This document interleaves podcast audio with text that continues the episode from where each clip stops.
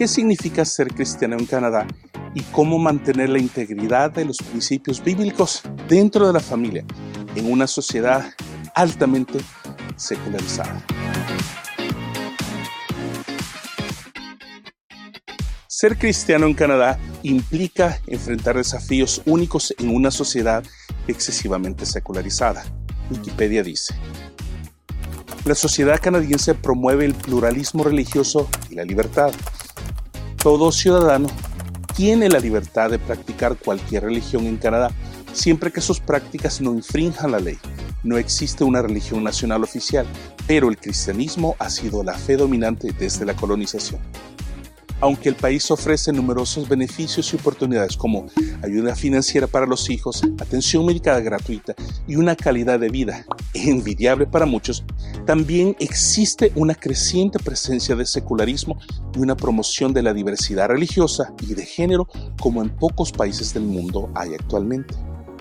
Como latinos nos enfrentamos al desafío adicional de adaptarnos a un entorno a diario en el que nadie habla español ya que los idiomas oficiales son el inglés y el francés.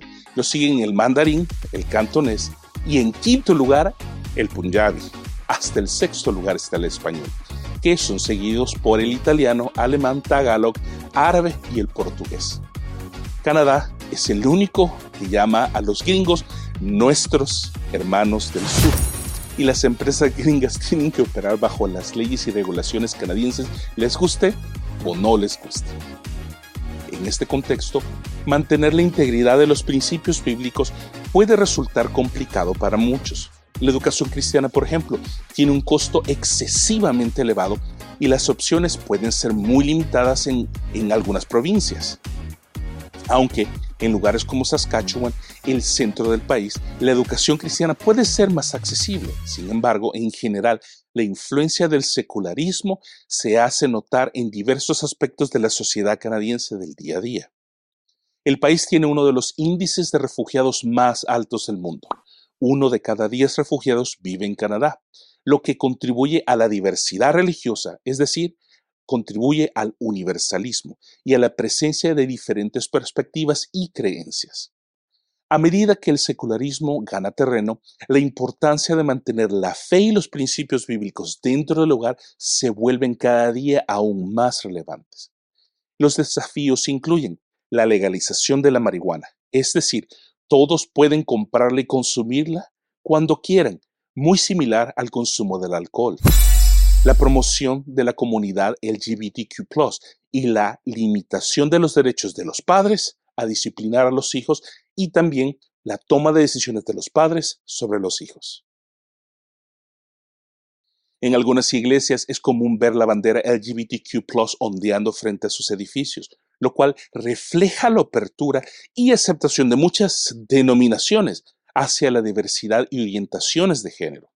Es ahí en donde la línea del secularismo y la iglesia se han borrado en muchos casos para ciertas iglesias. Además, las iglesias neopentecostales, con énfasis en la prosperidad, han experimentado un aumento significativo en su popularidad y la pureza del Evangelio del mensaje de la salvación únicamente por gracia y por el sacrificio de Jesucristo van siendo menos predicadas desde los púlpitos canadienses.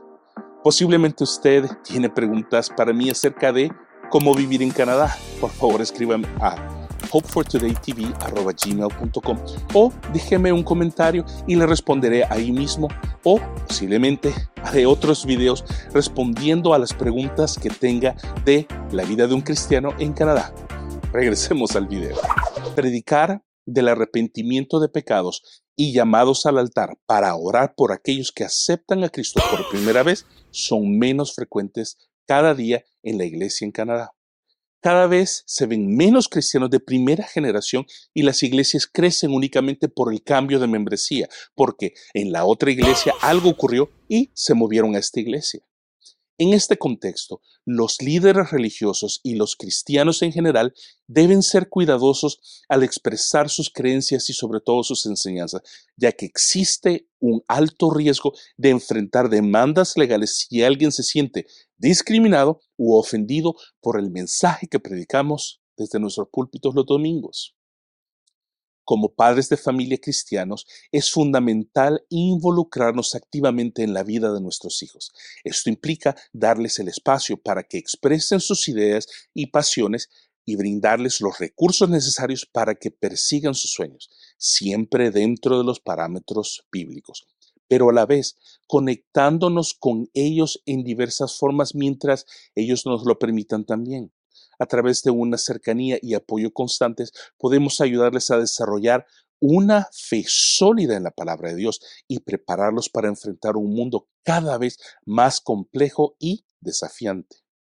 Si bien Canadá, como usted lo sabe, ofrece la libertad de culto. También existen ciertas limitaciones en cuanto a la evangelización pública. Por ejemplo, es necesario obtener permisos del gobierno para predicar en las calles. Óigame, aún los testigos de Jehová deben obedecer las leyes y deben respetar especialmente la propiedad privada al momento de estar tocando las puertas. A pesar de estas restricciones, todavía podemos disfrutar de las particularidades y las experiencias culturales que ofrece Canadá, como los chips con sabor de ketchup o el Coffee Crisp, que es un chocolate con café que enriquece el paladar y el gusto, sobre todo la vida en este país. Muchos de nosotros dejamos nuestros países para darles a nuestros hijos las oportunidades que nunca tuvimos. Pero eso no significa que le permitamos al sistema el dominio absoluto sobre nuestros hijos. No los aleje de usted. Acérquese, Busque la manera de encontrar lo que tenemos en común con nuestros hijos y nuestras familias para así poder alcanzar el sueño que teníamos al salir de nuestros países. Llámelo sueño americano, sueño canadiense o simplemente salir adelante como familia. Sea para sus hijos el padre y la madre que usted siempre quiso tener y nunca tuvo. Deje de repetir los errores que otros cometieron con usted y comience a caminar hacia lo que usted debe y sobre todo tiene que ser hoy mismo como padre o madre bajo la luz de la palabra de Dios. Ahora la pelota está en sus manos. ¿Qué va a hacer? ¿Qué hará entonces usted ahora?